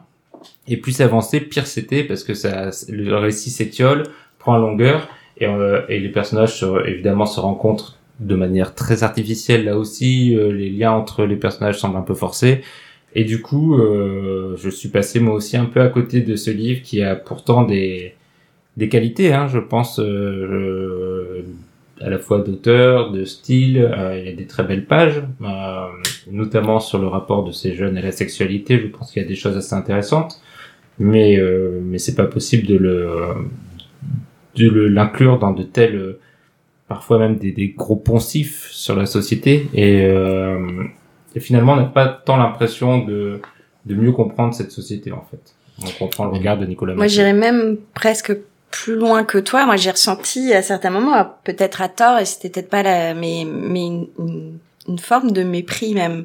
J'avais l'impression que c'était quelqu'un qui a regardé tout ça d'en haut. Et, et c'est un sentiment qui m'a parcouru, euh, euh, ouais, peut-être euh, au premier tiers, ou et qui m'a pas euh, lâché en fait. Et, et justement, je pense que c'est parce que on s'attache pas aux personnages, il les il les montre pas sous toutes leurs couleurs, euh, et, et du coup, euh, ça reste pour moi, j'ai trouvé euh, finalement assez froid à pas mal de à pas mal de moments. Euh, Enfin, je, même, enfin pour moi, dans tout le livre, euh, ça manque d'humanité en fait et d'âme. Euh, et je me suis même demandé quel était l'objectif de ce livre en fait, à qui, enfin à qui on, à qui il écrit en fait en écrivant euh, ce livre. J'ai, je sais pas. Au jury du prix Goncourt apparemment. déjà. Apparemment, effectivement. non, mais voilà, enfin, je, bon. Mépris, je trouve ça assez fort, mais Trop je te rejoins sur le fait que moi j'attendais qu'il y ait un petit moment de grâce pour ces personnages, un moment, un petit moment de, de poésie, un petit moment de, de tendresse, et j'ai l'impression que tout était un peu monocorde. On, on les suit, et puis ils ont au- aucun n'a aucun n'a son, son son moment, pas forcément de gloire, mais son son moment de d'épiphanie où où il pourrait se révéler, où il pourrait y avoir un petit peu. Alors on comprend que le propos c'est c'est de dire que voilà la vie est pas euh, facile, pas simple, et que que leurs enfants après eux ont pas forcément beaucoup plus de chance que que eux-mêmes. On comprend bien ça, mais pour autant il n'y a pas de petit ni de petit décalage. Il y a un petit peu d'ironie de temps en temps, mais pas beaucoup d'humour, euh, pas pas pas de tellement de, de brins de poésie à mes yeux, euh, à mes yeux en tout cas. euh. Ouais, mais enfin, ça peut être la galère tout en ayant euh, des, des moments sympas quand même. Enfin, Et, et en fait, j'ai j'ai l'impression, hein, il y a des, des moments qui m'ont bien plu un peu. C'était, c'est la fin de la première partie quand euh, on sent qu'il y a une espèce de tension. La fin de la première partie finit un peu en western. Quasiment, il y a, il y a un flingue qui sort Ouais, quelque part. il y a euh, des scènes y a en de fait, tension, hein, un le peu début de la, de la deuxième partie. Et du coup, j'ai j'ai j'ai vu que le, le Nicolas Mathieu avait écrit des polars au début. Ah. Et cette partie-là me semblait très bien pour un polar avec de la tension. euh, et je me suis presque dit, est-ce qu'il a pas commencé par écrire un polar qui aurait pu être formidable dans, ce, dans justement dans, dans, dans, dans ce milieu-là, dans, dans, dans l'Est, dans une, une, un- un- une région en déshérence, etc. Le, le polar aurait eu aurait été une façon de traiter le réalisme social vachement bien. Euh, Peut-être qu'il aurait pu faire. Je sais pas si son éditeur lui a dit non, non, si tu veux avoir le Goncourt, euh, n'écris pas un polar, euh, et que du coup il s'est senti euh, obligé de, de, de, de te faire un, un truc sérieux, mais mais du coup, c'est un moment, je me suis dit, c'est dommage. Un, un polar plus resserré, plus court, plus dense, avec ses moments de tension, aurait apporté quelque chose en plus, et je l'aurais lu avec beaucoup plus de plaisir. Bah oui, comme toi, là où c'est d'autant plus frustrant, c'est que je trouve qu'il y a des vrais élans. Et euh, moi, celui que j'ai trouvé formidable, je suis sûr qu'il t'a beaucoup moins parlé, Frédéric, mais c'est le moment de- du foot quand il parle de la Coupe du Monde de 98. moi aussi, ça m'a pas trop parlé. Tu vois. oui, c'est vrai, y a non plus. J'étais tout seul. mais, euh, mais quand il parle de cette liesse populaire, de cette euh, frénésie qui gagne les gens malgré eux presque et qu'il y a une sorte de, de, de vraie communauté entre les gens face à un résultat sportif et que tout le monde est devant son, son, son écran et que euh, même les gens qui se détestaient se retrouvent pris ensemble dans ce, ce truc populaire euh, au, au sens le plus fort du terme, tout le peuple est ensemble et, et, et frémit sur le, le même geste. Euh, moi, j'ai trouvé ça vraiment beau à lire et j'ai ressenti les frissons que j'ai eu tout petit de- devant devant la finale euh, de 98.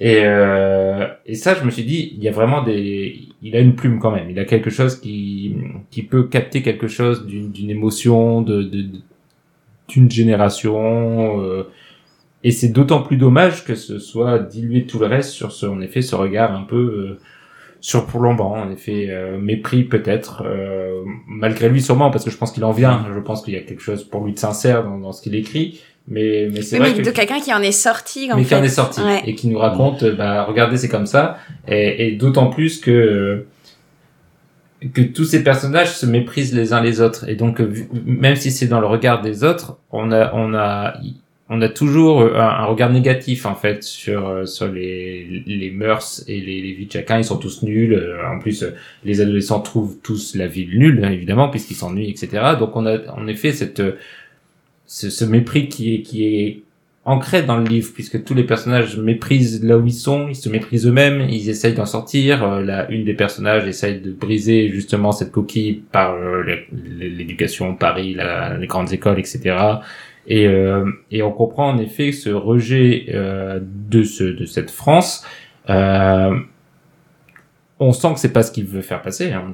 On, comprend qu'il veut pas se moquer d'eux, c'est pas du tout son but. Mais pourtant, quand même, en effet, comme toi, Sariel, étonnamment, j'ai eu le même malaise à me dire, il est décrit comme un entomologiste nous décrit sa fourmilière euh, derrière une vitre. Quoi. Bah, on, on sent, enfin j'ai l'impression qu'il veut décrire aussi l'espèce de, de fatalité qu'il y a euh, à, à rester dans cette région. Euh, j'ai j'ai trouvé que potentiellement ça pourrait être intéressant la construction justement avec un, un instantané d'un été tous tous les deux ans.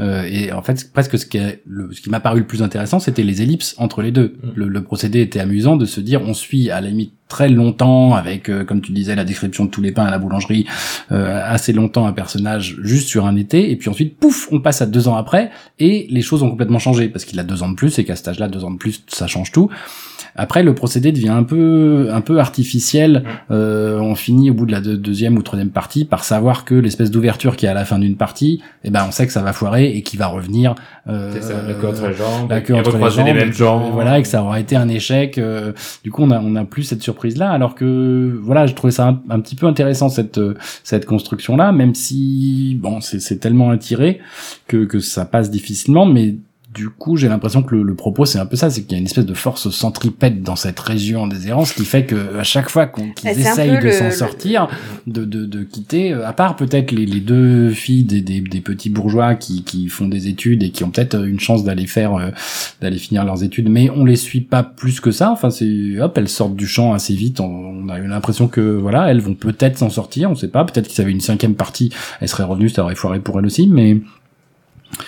Mais bon, c'est un peu long pour décrire ce, ce, ce processus centripète euh, fataliste. Ben, moi, j'ai trouvé ça en effet long, effectivement. Enfin, le sujet, euh, euh, enfin, est, est intéressant évidemment, mais mais il faut, enfin, pour moi, il faut donner de l'âme à ces personnages, quoi. Enfin, sinon, on peut pas adhérer et enfin à ce qu'ils nous racontent.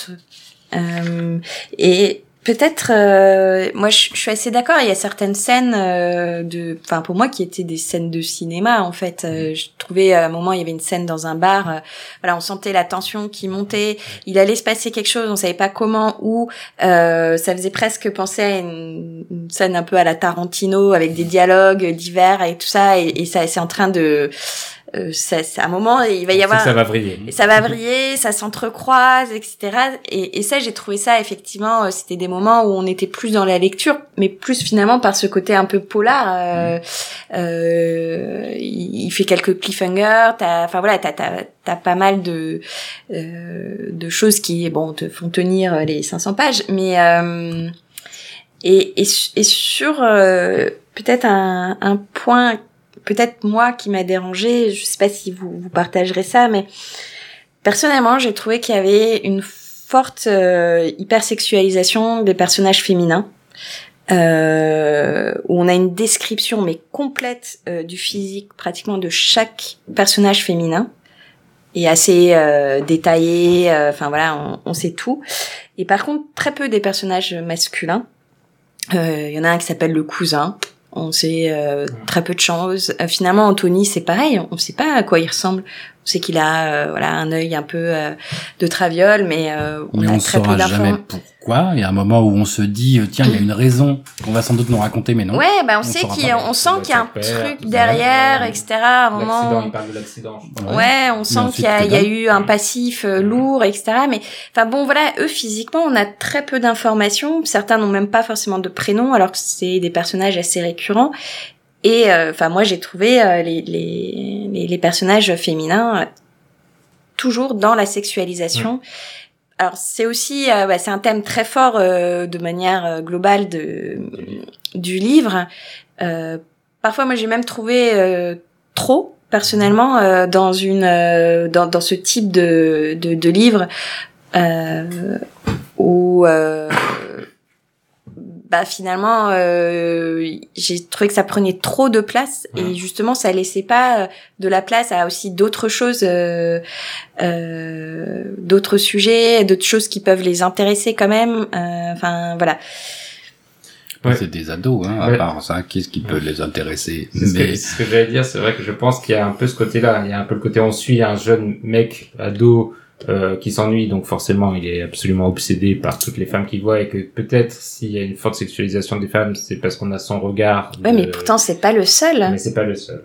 tu vois on a plusieurs points de vue mais après, euh, voilà, je, pas forcément. Je, enfin, je suis un mec, donc je vois pas forcément les choses de la même façon. Je me demande si le- les personnages féminins, c'est pas aussi une forme de, de fatalité et de, et de et de pesanteur pour elles de, de n'exister que beaucoup avec cette sexualisation-là dans dans le monde dans lequel elles, elles vivent que pour euh, pour euh, pour exister, pour apparaître, elles sont obligées de jouer ce, ce jeu-là et de Mais ils le montrent pas beaucoup dans le livre. Euh, T'as l'impression qu'elles ont une grosse libido, que tous les mecs euh, sont quand même plutôt des bons coups, enfin en tout cas le, Enfin, le voisin de personnage 40 principal. ans machin enfin Ouais. euh, Et, et du coup, c'est vrai que moi j'ai été surpris qu'ils couchent tous autant que ça avec autant de personnes, euh, alors que c'est tous censés être des losers euh, paumés, mais finalement ils ont quand même une vie sexuelle extrêmement débridée. et- c'est vrai de quoi ils se plaignent en fait. Oui, c'est ça. Hein l'un n'est pas forcément euh, Mais euh, non, mais c'est vrai que moi aussi j'ai trouvé que au bout d'un moment je me disais mais euh,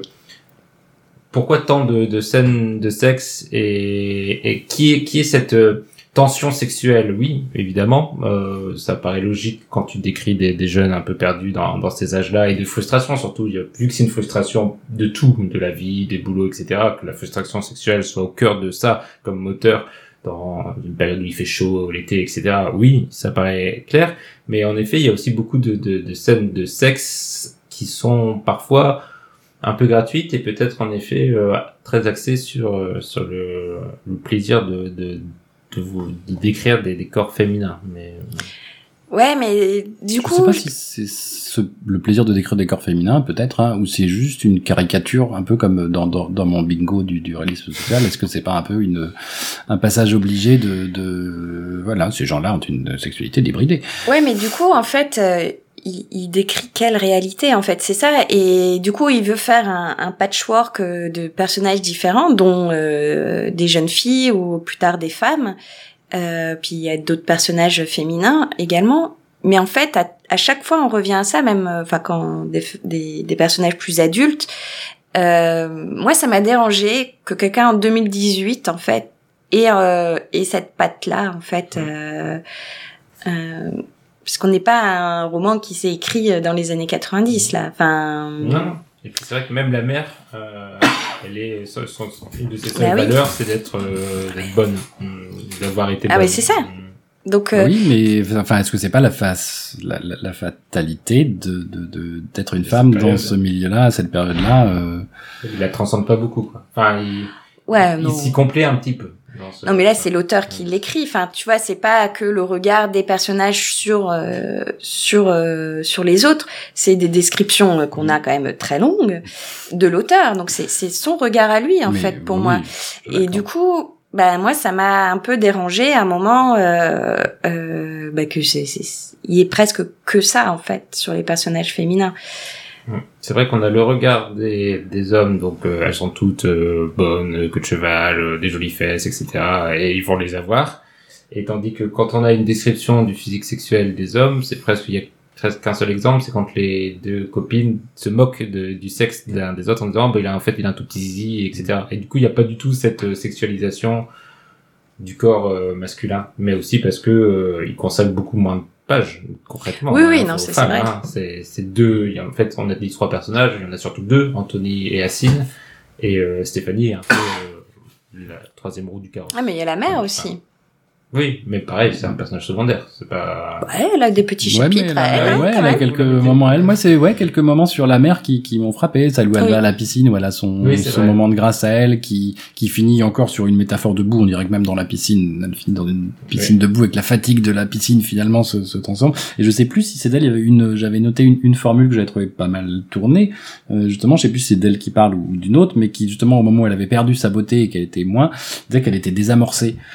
Et il y, y avait un, un côté dans le regard des, des mecs qui ont peur des femmes qui sont belles parce qu'elles sont dangereuses, elles peuvent leur échapper, etc. Et que quand euh, quand elles le sont moins ou plus, euh, il la décrit comme désamorcée. Et c'était son mari. Son mari. Oui, c'est son mari qui- Son mari qui- qui est rassuré parce est- bon, ça y est, voilà, est- c'est- est bon, elle elle va- est plus désirable, elle, m'intéresse- elle est donc plus intéressante pour les autres. euh, je suis tranquille. Mais je comprends ta ta gêne, Cyril.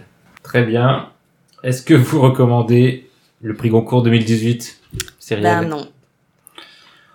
Si vraiment on est fan de réalisme social et que et qu'on a suivi la Coupe du Monde et qu'on peut et qu'on peut vibrer pour ce passage-là, euh, pourquoi pas Mais sinon, non, c'est vraiment pas urgent. Et euh, bah, moi, euh, je vous le recommande pas aussi, euh, même si euh, ça a plein de qualités. Hein. C'est loin d'être dans les pires livres que j'ai lus pour ce podcast. Euh, Il y a plein plein de qualités, mais euh, il y a plein de défauts aussi. Cyrielle, est-ce que tu nous as pris un bel extrait Oui. À chaque fois qu'il ouvrait un distributeur automatique, Patrick devait ramasser la monnaie, passer un coup d'éponge, refaire le plein de canettes, de bouteilles, de flottes, de paquets de chips et de petits cakes papy brossard, sans oublier les barres chocolatées. Les machines étaient toutes munies d'un badge magnétique. Il signalait son passage sur chacune à l'aide du scanner qui pendait à sa ceinture. Il lui suffisait, en rentrant chez lui, de brancher l'appareil sur sa ligne téléphonique et ces précieuses informations filaient tout droit jusqu'au centre de données dont Districan se servait pour organiser les interventions et produire des factures. Accessoirement, les mêmes informations permettaient de mesurer les cadences de travail, débusquer les temps morts, optimiser les parcours, rationaliser les charges et virer les indolents. Patrick avait trouvé ce job grâce à Adeco et le patron n'avait pas tardé à lui signer un CDI. Il bénéficiait ainsi d'un salaire d'un peu moins de 7000 balles, d'une prime panier, de 5 semaines de congés payés et d'une mutuelle, et aussi de Mars et de Coca gratos. Au total, et les cadences mises à part, l'emploi aurait pu convenir à Patrick, qui devenait de moins en moins regardant de toute façon. Ainsi, depuis sa séparation, il mangeait tous les jours la même chose, du riz et du poulet, portait continuellement les mêmes fringues, et ses journées elles-mêmes étaient devenues toutes identiques, week-end compris. Au fond, une fois célibataire, il s'était simplifié. Mais il y avait cette histoire de casquette. Le t-shirt et le blouson d'Istrican passent encore. En revanche, ce couvre-chef mou, corporate, rouge et prétendument réglable était devenu sa limite. Il refusait catégoriquement de porter ce machin. Or, un superviseur chargé de la qualité l'avait surpris plusieurs fois tête nue sur un chantier.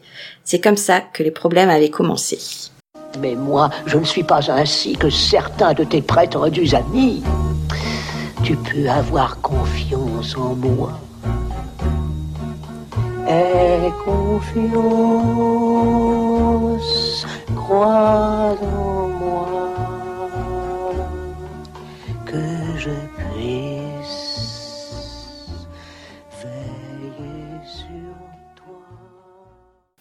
La partie recommandation du podcast, c'est la partie dans laquelle mes chroniqueurs et chroniqueuses sont enfin libres d'exprimer tout ce qu'ils aiment et ils vont nous le montrer tout de suite. Frédéric, qu'est-ce que tu nous recommandes ce mois-ci?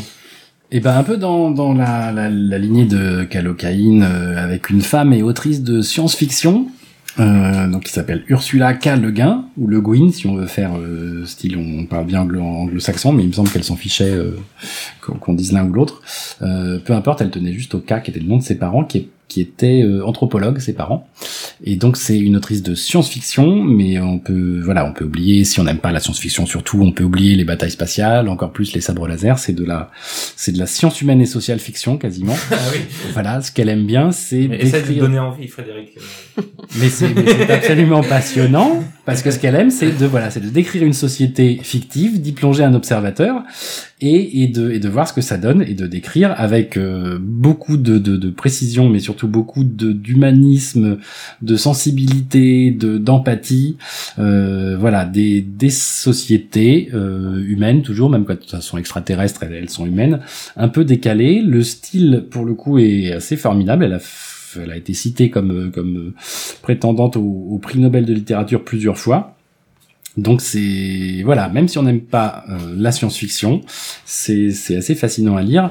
Euh, donc on pourrait tout lire de Ursula Ursula Le Guin, Euh, mais je, je conseille en particulier Les Dépossédés.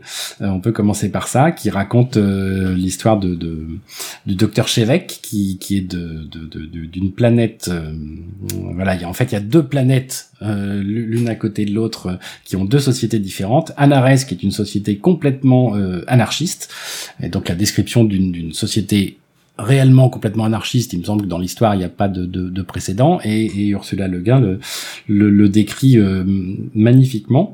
Et mais il décide d'aller sur Uras, l'autre planète, qui a une société euh, capitaliste qui pour le coup ressemble beaucoup à, à la nôtre globalement. Enfin, il y a quelques blocs apparemment, un, un petit bloc communiste euh, aussi quelque part, mais c'est grosso modo très capitaliste.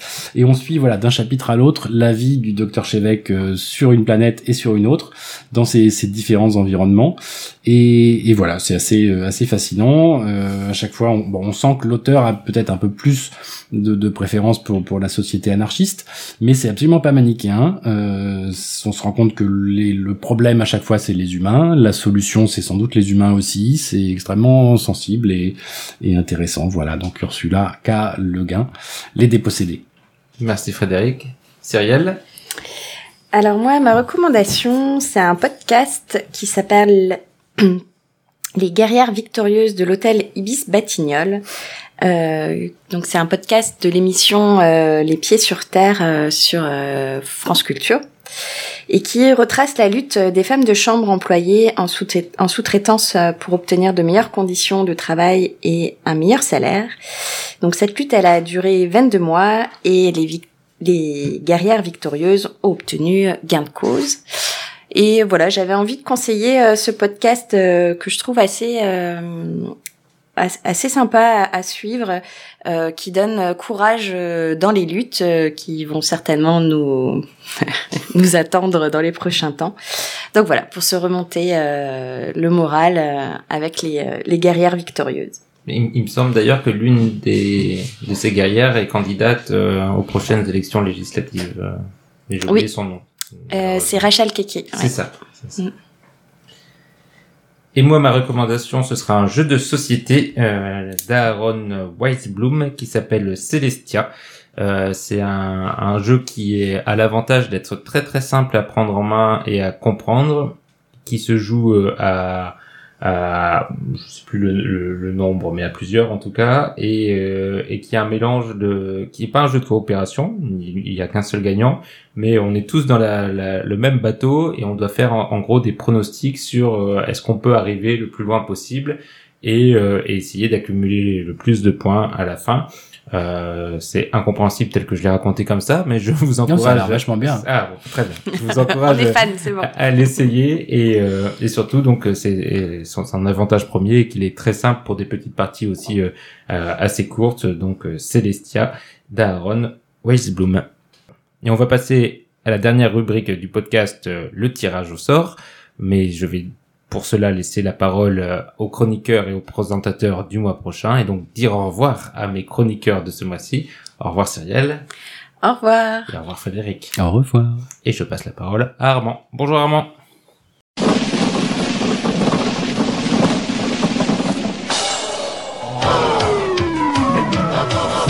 Bon, Merci Mehdi, on se retrouve donc pour le tirage au sort du prochain numéro de Démo et Débat, pour lequel j'accueillerai de nouveau, euh, une nouvelle d'abord, Clara, salut Clara, Et salut Armand.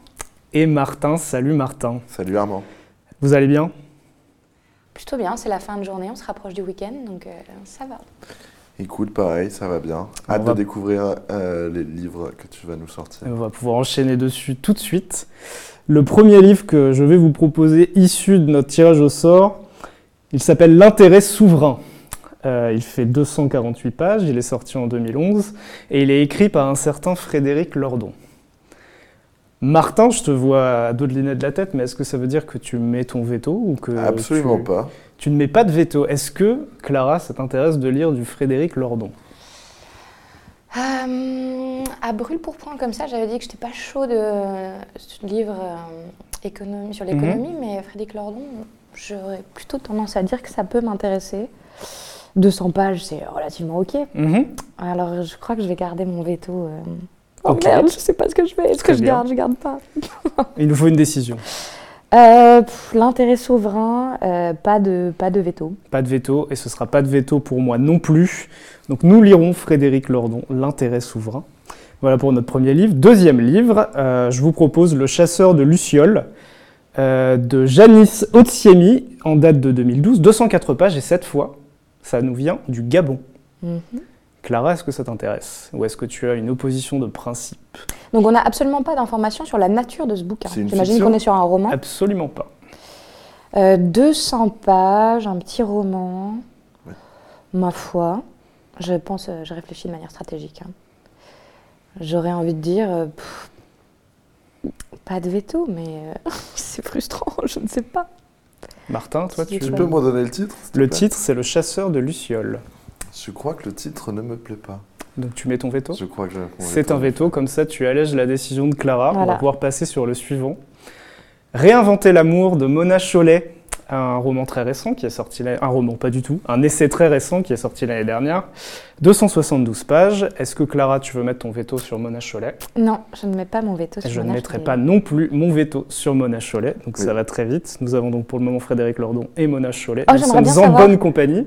La réaction de Martin tout de même à, à chaud sur cette euh, révélation. Je suis ravi. Un... Vraiment. Très bien. Il ne nous reste donc plus qu'un ouvrage, euh, ça sera la bande dessinée. Euh, la première proposition, c'est Trillium de Jeff Lemire, c'est sorti en 2016, ça nous vient tout droit, euh, en 2014 pardon, ça nous vient des États-Unis. C'est plus un roman graphique vu qu'on est sur 216 pages. Est-ce que euh, Clara, tu es la seule encore à avoir un veto avec moi, Mhm. tu veux t'opposer à Jeff Lemire ou ça te convient? J'ai aucune idée de ce que ça peut être. Euh, roman graphique, c'est-à-dire que c'est quand même. euh, je- C'est bavard, Ouais. mais euh, c'est peut-être le cas des autres BD qui sont présentes dans la liste. Mais pas forcément. Trium, et on n'a aucune idée de la thématique abordée. Absolument pas. Et j'ai pas le droit de googler ça. Absolument pas. Nous sommes dans un espace euh, où Internet n'est pas disponible. Donc c'est sorti récemment, ça s'appelle Ouais. Trium, c'est un peu bavard et ça fait 200 et quelques pages. Ouais. Je crois que je vais mettre mon veto pour savoir ce qu'il y a derrière. Très bien. Donc euh, veto pour euh, Trillium. Euh, la suite qui nous est proposée, c'est la Der des Der, d'un duo d'auteurs, Daninx et Tardy. C'est français, 80 pages, daté de 97. Euh, Il n'y a plus que moi, la décision me revient. J'ai quand même envie d'utiliser mon veto parce que j'ai envie d'avoir un peu de pouvoir. Donc je vais mettre mon veto sur la Der des Der. Donc nous lirons, vu que plus personne n'a de veto si j'ai bien compté, Un océan d'amour de Lupano et Panaccione, français également, 224 pages, sorti en 2014. C'est Je ne sais magnifique. pas non plus de quoi ça parle, mais nous avons Très deux, certainement d'amour. nous avons Je deux ouvrages avec l'amour dans le titre. Je l'ai que- déjà lu, c'est magnifique, vous verrez. Très bien. Ah, super. Bah, écoute, super. ouais. Tu l'as euh, chez toi? Je ne l'ai pas chez moi, je l'ai chez mes parents. Je l'ai offert à mon père il y a deux ans à Noël. Ok. Et c'est. euh, Alors n'en dis pas trop, n'en dis pas trop. Nous- en discuterons du coup, je récapitule les trois, les trois ouvrages que nous allons lire. L'intérêt souverain de Frédéric Lordon, Réinventer l'amour de Mona Chollet, Un océan d'amour de Lupano et Panaccione. Euh, bah, écoutez, je vous dis bonne lecture et à dans un mois. Ciao, ciao. Salut Armand. À Salut et merci. Salut. Merci.